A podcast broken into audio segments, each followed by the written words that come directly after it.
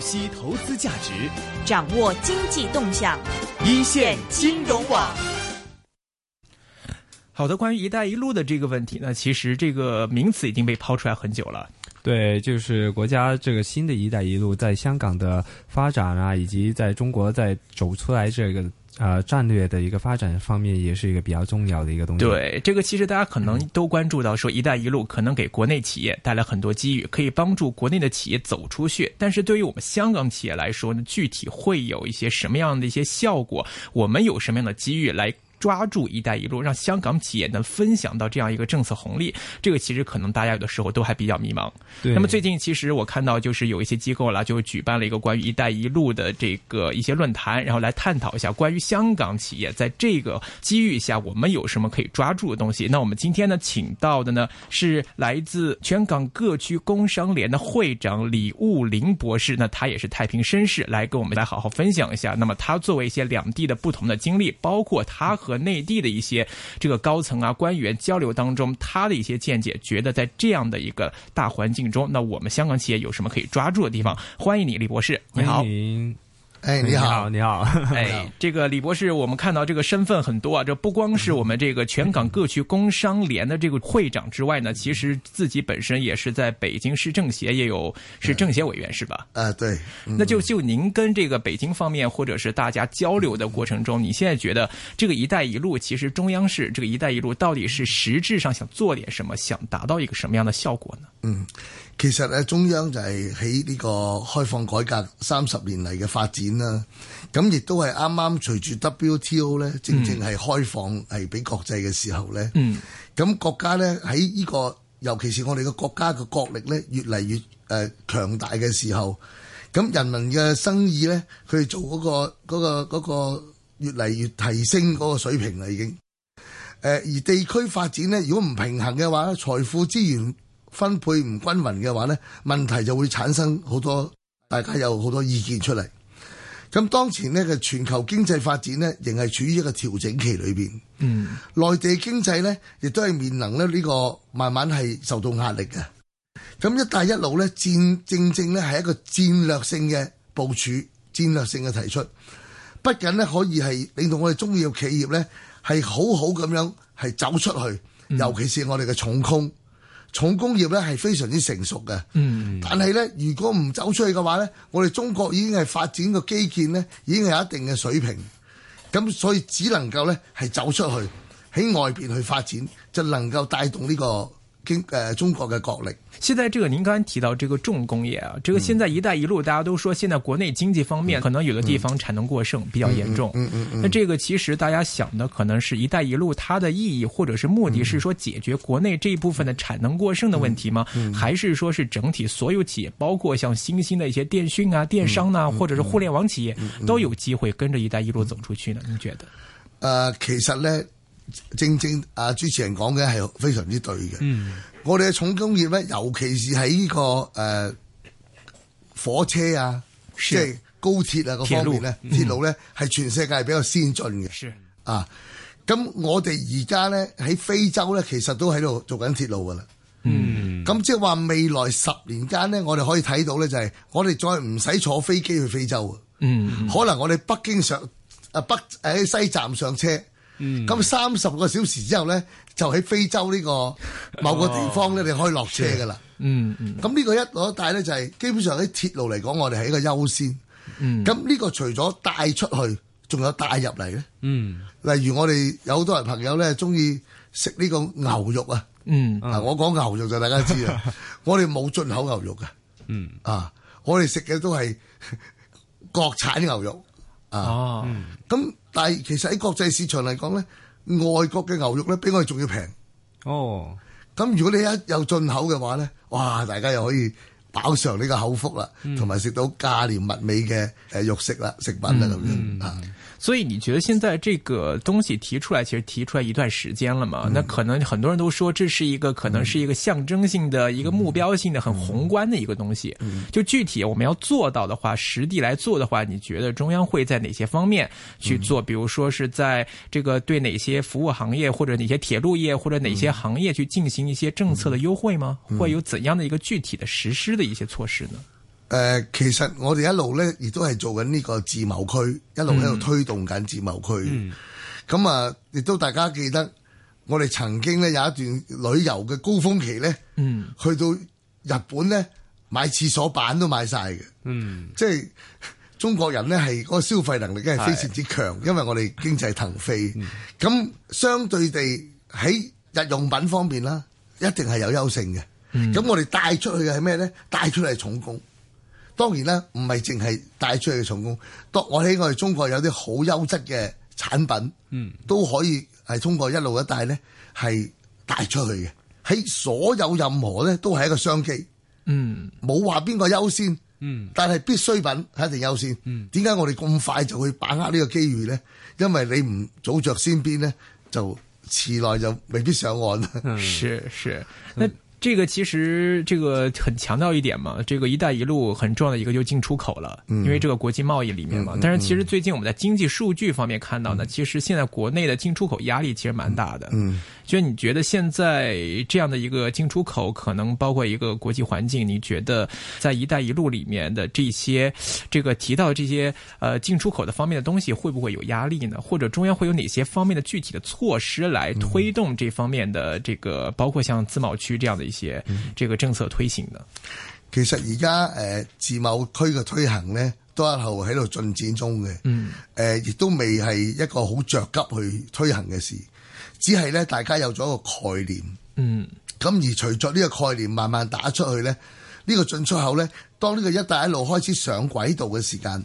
而家坦白講，好多人係唔明白係咩一回事嚟嘅，咩一帶一路呢？究竟係咪帶人哋去嗯去邊度上路呢？ 去旅行啊？係咪呢？唔係。其實呢個講白呢，我就好早期嘅時間，我理解就係、以前我哋記得我哋阿爸爸嘅年代、阿爺嘅年代喺國內咧，邊個有摩托車進口批文、嗯嗯，冰箱、電視機嗰啲進口批文咧，就係、就好巴閉嘅，好巴閉嘅生意人嚟嗯係嘅。我記得咧，嗰啲親戚喺美國翻嚟咧，我哋仲要去友誼商店香港嗰度咧，係攞個回鄉證去買免税摩托車，係咪啊？即係話呢樣嗰個配給嗰個進出口嘅額度，係同以前嘅進出口係唔同嘅，兩回事嚟嘅，會會形成一個好大嘅強烈對比。嗯咁呢、個你諗下，正正大家係咪身邊所有其實好多朋友都有呢個機遇？只要你留意得到，只要你覺得咩產品係可以進口嘅，嗯、你有機會當我哋國家我哋主席出去同當地去傾一帶一路嘅時間。大家簽立個雙邊貿易協議嘅時間，你就可以通過申請進口某啲產品或者出口某啲產品，就可以製造咗呢個貿易。嗯，啊，咁呢個係咪一個好大嘅商機咧？嗯，是。咁自貿區咧就係、一路喺度推動緊，但係咧就嗰個形勢咧，你五十蚊樓下嘅税收咧係比較少嘅，即係免税，唔係、太吸引，所以到而家咧自貿區推得比較比較慢啲。嗯是，之前我看到这个很多媒体都报道了，说这个李克强总理嘛，他是现在自贸区那边是想是降低一些这个可能一些日用品的一些方面的关税。嗯嗯，對。就是其实大家都希嗯望，就是说对百姓生活方面的东西能够降低这个进口嗯产品的一些使用成本。那其实这个就很大程度上，我觉得会跟香港的利益嗯会有冲突了嘛。因为其实很多我们也知道，不管水货客也好，或者是嗯正常的旅客也好，其实大家来香港买很多这个日用品的话，也是出于生活上的需求嗯对，嗯所以有很多这样的市场。那么。这样，内地在推行这些东西的时候，其实可不可以说是对香港的，其实我们自身的一些这个零售行业呀，或者消费哦方面，有沒有影響会不会有一些影响呢？香港嘅自由行嚟講咧，肯定係有少少影響嘅。哎但係咧，我哋香港人開始點解我哋成日講我哋唔好輸喺起起跑線？嗯就係而家我就參與，遲啲我哋香港人唔係做零售批發噶啦，我哋係做做呢個代理商啊，我哋入翻啲產品去，一罐奶粉咧二百五十蚊，嗯我哋可能分開去六包啊，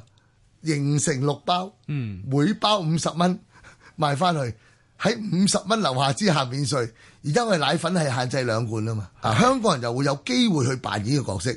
咁睇下你自己進唔進步啦。嗯，啊，但係喺嗰個鋪租嚟講咧，係一定有影響。嗯，嗯因為大家唔需要嚟香港猛起努力，嗯，係嘛？诶、尤其是又驚遇到啲反水貨客咁樣係嚇餐死係嘛？对对对，咁啊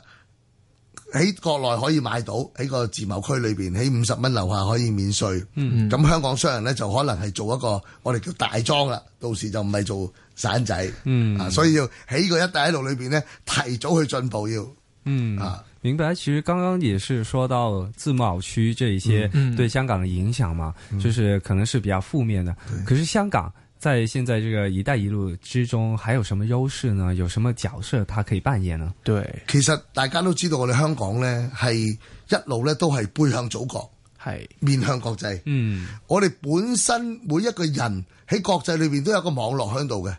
或者佢英國讀書，嗯喺美國讀書，喺邊度讀書，留學翻嚟，嗯啊，或者佢哋嘅朋友都係好多外國朋友。嗯我哋嘅英文水平亦都比較係普遍嚟講嗯吓，係屬於高高咗高咗嘅，即係英文水平。咁換句說話講，我哋喺呢個服務行業嗯喺香港嚟講，又係有優勝嘅。咁即係話，我哋去傾呢個合約嘅時間啊，又係會喺法律方面呢，我哋係比較清晰嘅，又係，因為我哋嘅普通法係比較屬於一個國際法嚟嘅，大家做生意啊、貿易係比較清晰。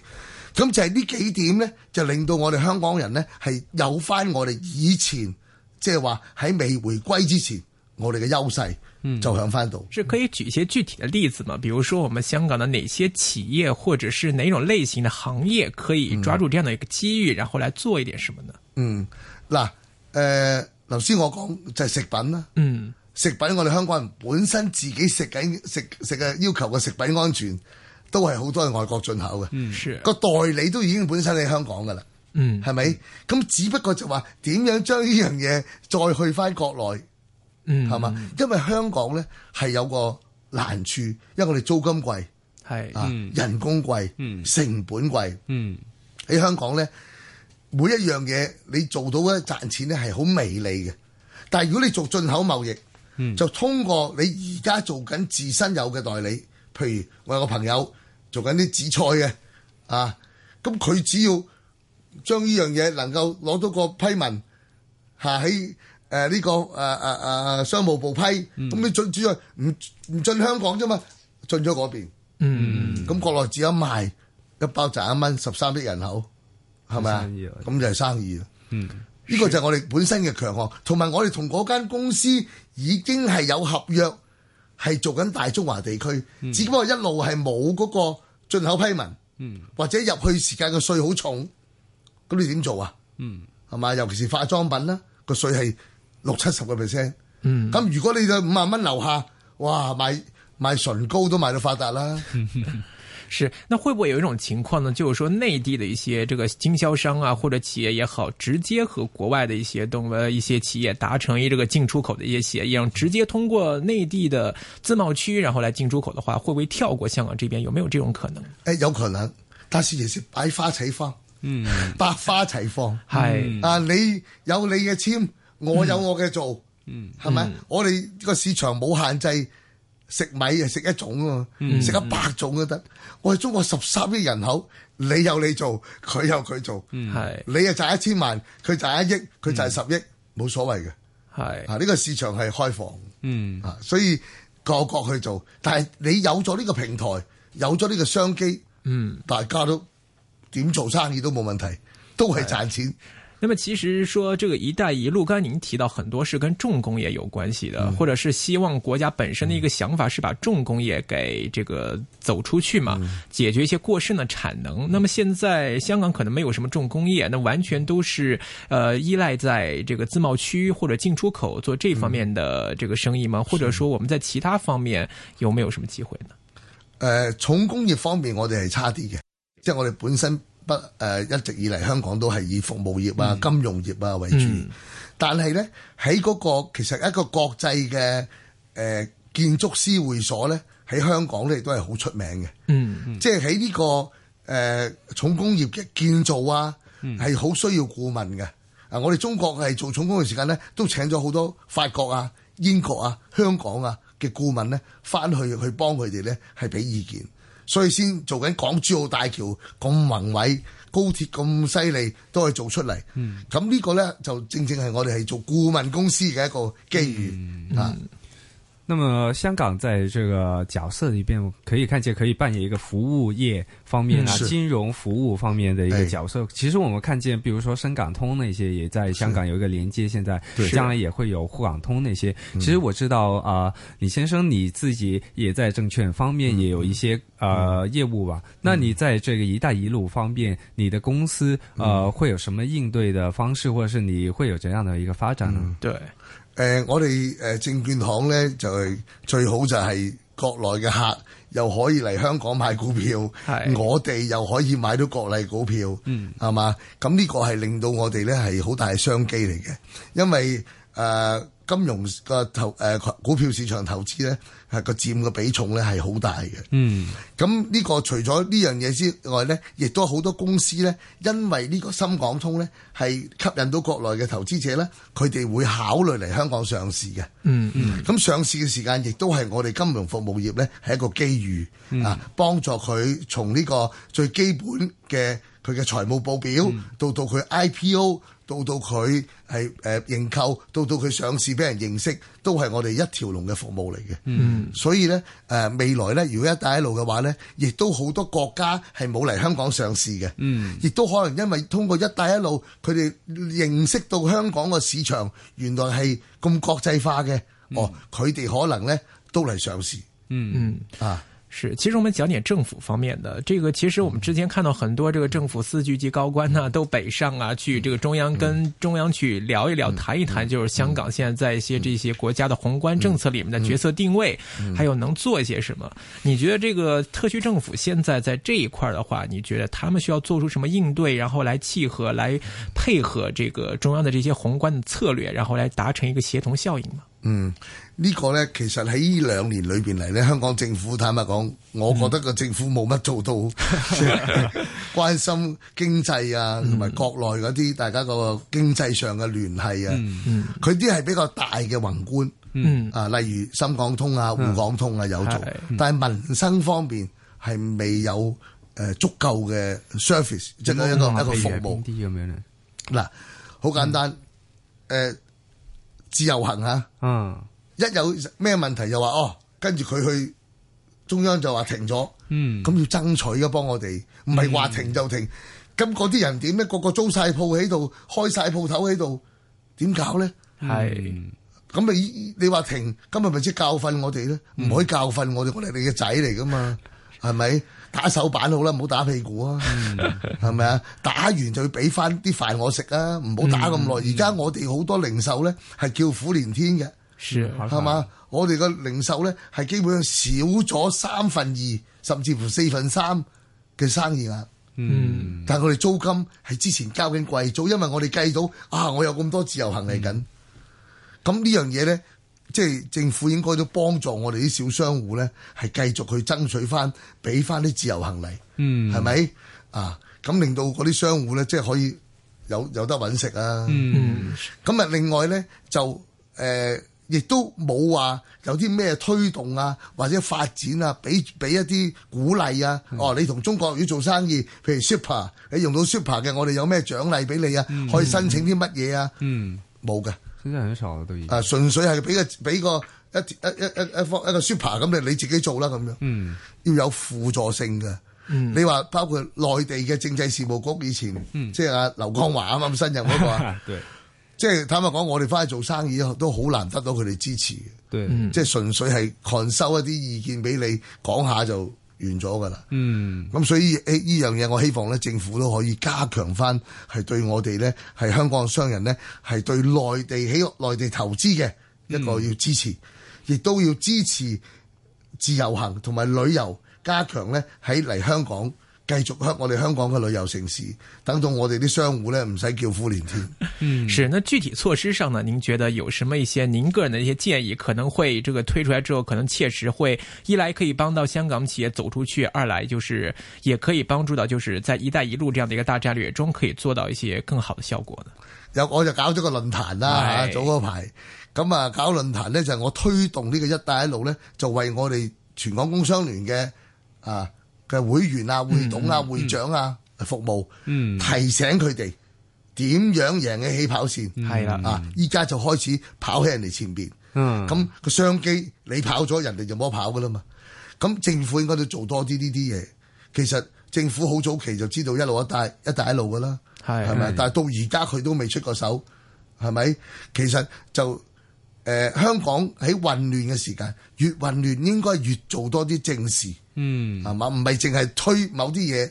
啊，死推冇用噶嘛。嗯嗯，嗯係嘛？寧願喺民生方面下多啲功夫，大家都對你好好印係象啦。咁具體做邊方面嘅政事啊？係咯，你覺得你起碼都跑翻上去，爭取翻自由行嚟翻咁多人啦。社會裡面對這些東西好像抵觸比較大啊，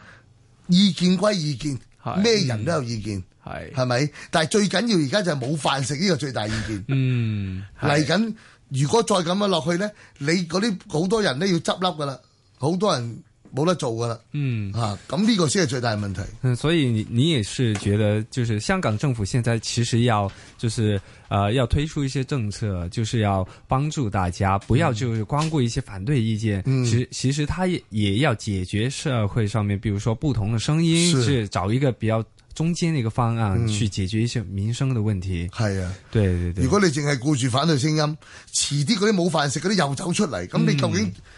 係就解咪？决不了咯，其实就我哋叫豬八怪照鏡，裏外不是人。对对对，咁你首先係搞好咗民生先，嗯係嘛？反對聲音咪配合佢哋咯。嗯再唔係我哋加強旅遊嘅人嘅文化，嗯係嘛？嚟香港旅遊之前未過關先，對要也是一個聽我講座先。对，係咪 啊？喺香港嗱，唔好吐痰，唔好地鐵站食嘢。嗯其實都係一啲小嘅故事。嚟每日嚟咁多萬個旅遊客，實有你都係揾到嗰兩三個小時啫，係係咪啊？嗰啲叫雞蛋裏挑骨頭，挑骨頭吹毛求疵。嗯但係我哋咧最緊要就係咩？有飯食，嗯。人人有書讀，個個有飯開。对对，咦咁其實呃，比如說呃，香港政府嘛，它現在有第三跑道啊，嗯還有港珠澳大橋这些，您怎麼看這些基建工程啊、呃工程在這個“一帶一路”方面的角色有沒有作用呢？这些，絕對有。誒、呃呢、個第三條跑道咧，係即係在於我嚟講係覺得有需要嘅。嗯，其實反對聲音亦都係有，嗯包括呃唔光唔單止講環保啦、白海豚啦，其實喺第二條跑道嘅時間都有好多人反對，嗯係咪啊？卒之而家睇到啦，第二條跑道都唔夠用啦已經。嗯呢、個長遠嘅未來發展，大家係計到數嘅。嗯所以反對嘅佢哋有佢哋嘅立場，嗯佢哋有佢哋嘅需要。嗯但係我哋都有我哋嘅需要。實質一帶一路好多人會經香港嗯同國內去接軌，嗯因為佢哋喺國內未必揾到有原以級語言溝通咁方便對嘅對對服務單位，同埋有咁高嘅法律知識嗯嘅服務單位，亦、都有金融嘅水平喺度。嗯咁所以咧，香港係將來未來嗰個運輸啊，呢方面包括貨運啊、誒誒、嗯航運啊，都係一個好大優勢。都係第三跑道咧，一個一個唔一定唔使講噶，嗯一定應該一定要起。咁至於港珠澳大橋已經係事在必行啦。嗯，對，珠海嗯係一個最好嘅地方，嗯係我哋香港嘅後花園。誒、嗯，澳門已經係冇土地，係，唯一是仲珠海仲有好大片土地喺度。嗯咁我哋香港好多年青人都上唔到車噶嘛。嗯如果一帶一路大家都能夠攞到啲生意去做呢個貿易，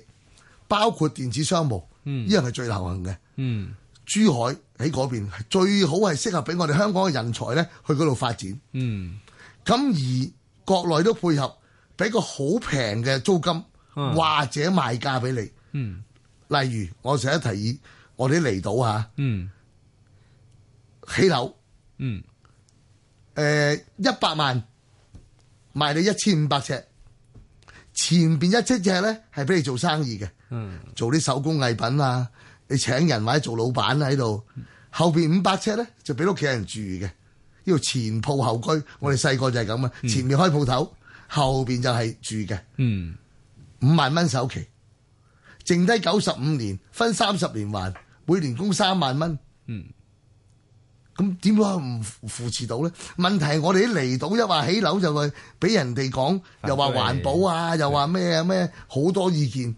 咁咪搞到卒之香港咪自己攞石頭揼自己只腳咯，大家喺度嗯揼死自己。港珠澳大橋嗱，唔關你香港事啦。嗯，咁你珠海咁多地方咁多土地，撥一部分土地出嚟，放我哋香港嘅人才或者我哋嘅致富中心，咁我哋嘅年青人啊，詹士咪可以上車咯。嗯係咪啊？唔係佢而家拗到頭髮都白五啊歲都買唔到樓，嗯係嘛？你俾咗個機會佢發展啊，你俾點燦爛佢，佢就變為陽光噶啦嘛。嗯，可是这些现在好像都没有这些，冇冇冇，所以港珠澳大橋正正係一個機會嗯啊！珠海嗰邊仲有大量嘅土地可以去俾我哋香港嘅年青人啊！講緊大量唔係真係好大量啊， 好係似咪啊有咯，你俾你俾我十萬個單位我就夠噶啦嘛，已經嗯。對我解決咗一部分嘅人，另外一部分就慢慢排住隊嚟啊嘛。其实我也是有听说过，就是留意到啊，澳门那一边，比如说澳门它本身土地是不够，然后那些大学是在珠嗯海那边，冇錯啦，对嗱，咁澳門都攞啲地，咁我哋香港你冇理由港珠澳大橋通車唔去橫琴島度爭啲地噶嘛，嗯係咪啊？對所以我哋都應該都要俾我哋嘅香港年青人可以上車啊。嗯，对对，其实我们也看见了港珠澳大桥能够带给我呃带给我们的机遇，比如说有一些人选择去澳门去玩，然后就过来香港工作，然后再回去珠海那边有没错有其他东西可以做，因為好方便啊！港珠澳大橋通車之後對，我哋由呢度去係哎四十分鐘嘅，嗯等於你係住緊元門、屯門或者元朗，嗯又唔塞車，係嘛？一上橋就直去去到誒誒、呃呃珠海啊、橫琴啊嗰邊啦已經嗯，对。所以现在就是说，如果港珠澳大桥建好以后，我们香港人其实不只是香港人，就是澳门人、香港人，我们这是一个连接加强以后，我们去不同的地方发展也是有一个对很方便的一个东西对，而且也有一个很大的机遇。對。就说起就呃，回到内地发展，我们留意到啊，你先生你在九十年代也是选择到内地发展的，嗯是为什么会有这样的决定呢？因為誒、呃我去咗加拿大。嗯誒九一年嘅時候嗯啊，受到驚嚇，咁去咗加拿大，但係住咗一年，誒、受到什么惊吓了？受到啲驚嚇啦，唔講得，唔好講啦，唔好提嗰啲驚 嚇啦，再提發惡夢。 去咗加拿大生活，嗯我發現嗰度係乜都冇，嗯，亦都唔適宜人居住嘅地方，对，即係好鬱悶嘅。嗯，日日咧就係諗下辦法點去消磨啲 時間。现在也应该差不多吧啊，？買買薯仔、買雞蛋邊度平啊嘛，冇商機。嗯但係中國當其時咧，啱啱係誒開放嗯啊，慢慢準備開放緊。嗯我睇到呢個時候咧，係一個商機。嗯咁我哋係一個普普通平民百姓，一個小朋友出道，又冇乜本錢，嗯，咁以小博大，除咗買六合彩之外，都冇乜機 會啦。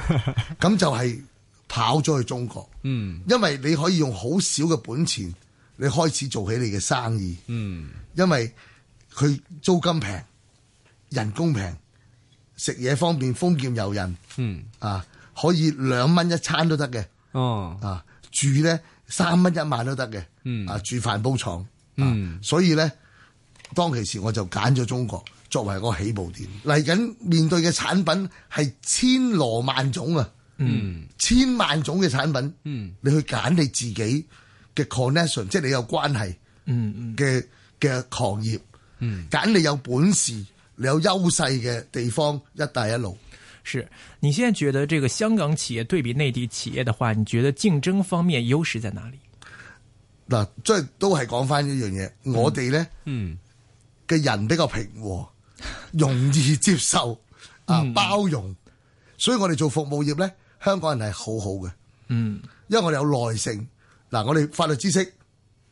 唔可以話係專家，但係我哋有基本嘅法律水平啊，金融水平。嗯係嘛？文字上、言語上，我哋有一定優勢，因為我哋成日都講英文，成日都誒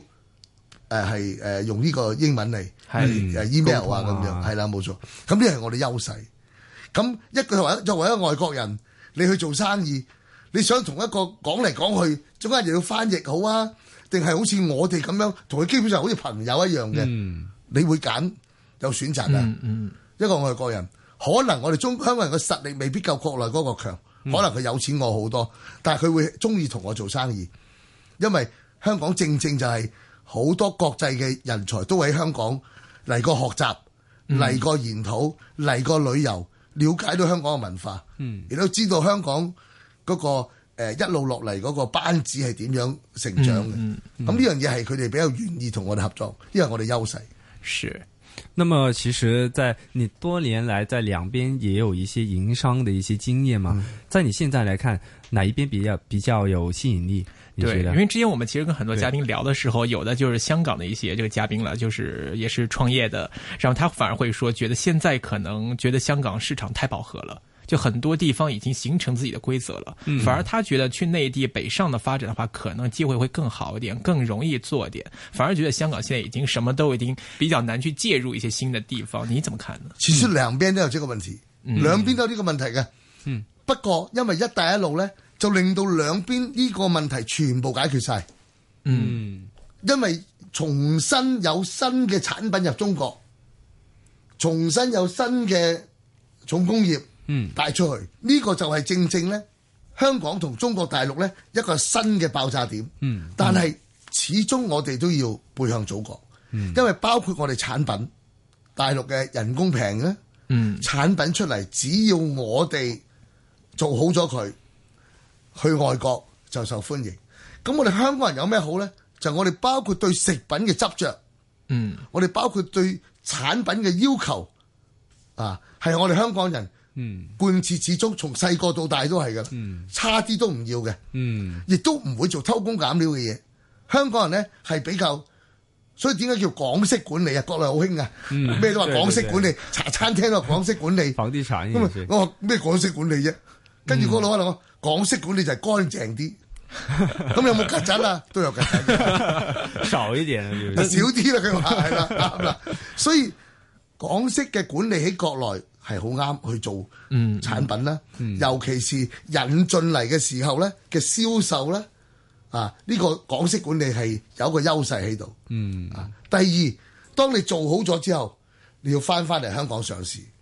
啊，因為香港亦都係一個面對國際金融市場嘅金融中心，係、幫助好容易幫助你集資，嗯再去國內增強你嘅發展。嗱、嗰兩個優勢互補。嗯嗯啊，生意喺國內做，因為佢十三億人口，香港七百萬人，嗯係咪？是賣一人賣俾你賺一蚊，你都係賺七百萬。嗯，上面俾人一人賺一蚊，你賺十三生億意，係嘛？所以是市場一定喺國內。但係賺錢之後。再上市嚟香港上市啦，啊，就翻返香港上市，因為呢度香港呢係國際嘅金融中心，所有嘅國際嘅基金呢都喺香港度有駐點。非常感谢您，李博士，好，谢多您謝謝晒，嗯謝謝謝謝謝謝謝，謝謝拜拜。